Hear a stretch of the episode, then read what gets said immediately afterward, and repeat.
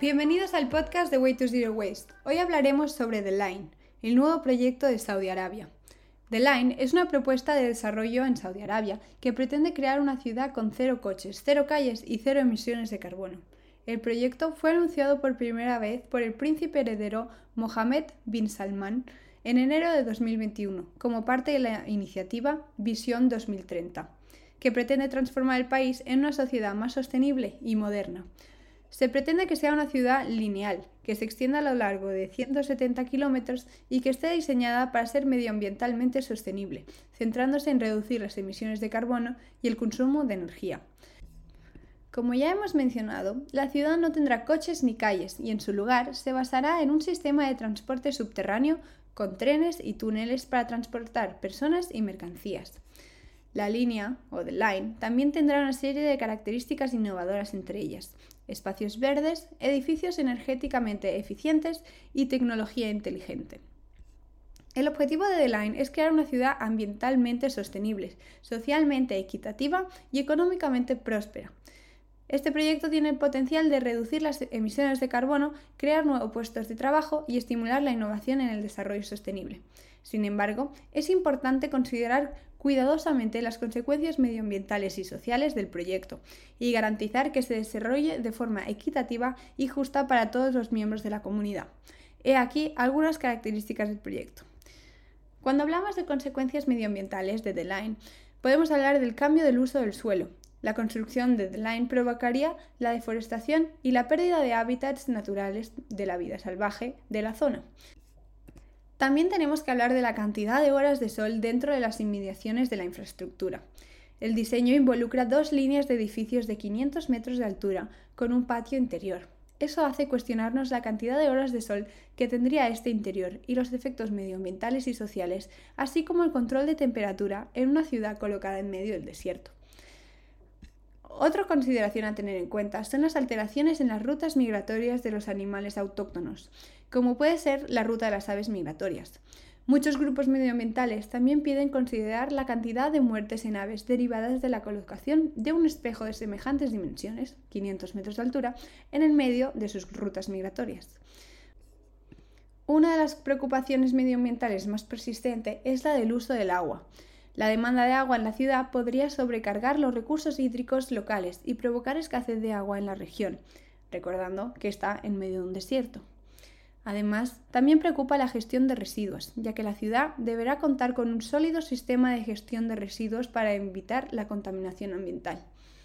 Cuando hablamos de consecuencias sociales, hablamos del desplazamiento de las comunidades locales, ya que la construcción de The Line podría desplazar a las comunidades locales y perturbar los modos de vida tradicionales, impactando así también en sus culturas.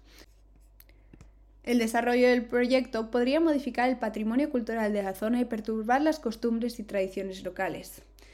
Ya se han hecho voces de que el gobierno de Saudi Arabia ha sentenciado a muerte a algunos miembros de tribus locales que han criticado el proyecto, ya que este ha causado que se ordene el desplazamiento de sus tribus.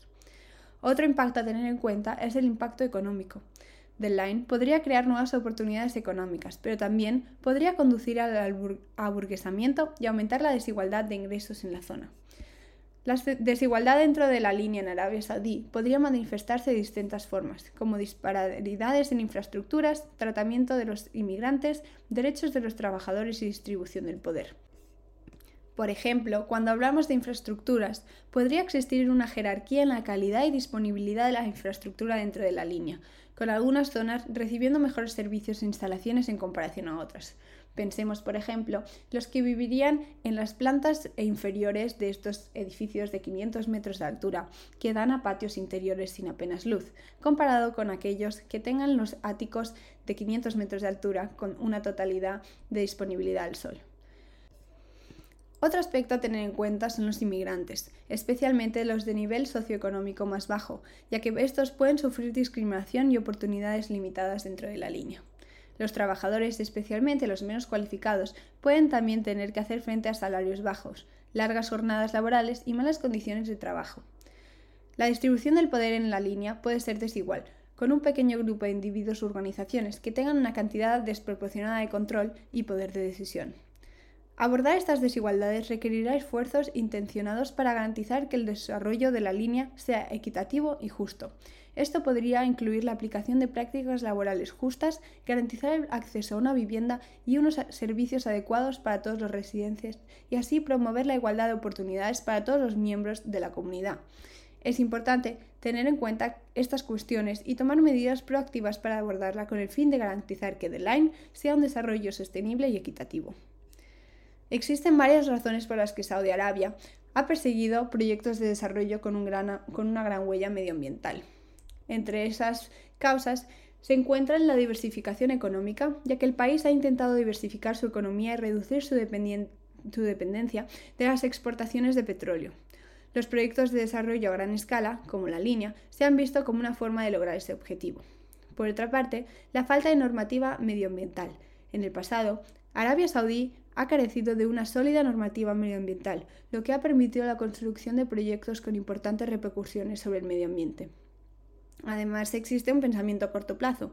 Muchos de estos proyectos han sido impulsados por consideraciones económicas a, corto plazo, en lugar de centrarse a largo plazo en la sostenibilidad y la protección del medio ambiente. La conciencia pública limitada y la conciencia de la comprensión de las consecuencias medioambientales de estos proyectos han sido también limitadas, lo que ha facilitado que el gobierno persiga un desarrollo con una gran huella medioambiental.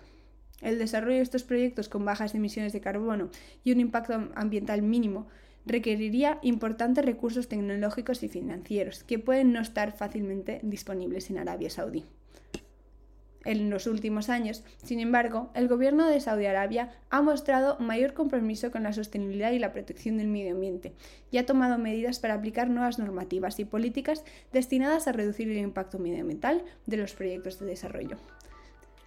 Ahora es vuestro turno. ¿Qué os parece el proyecto de Line? ¿Consideras que es un proyecto pro o a favor del desarrollo sostenible?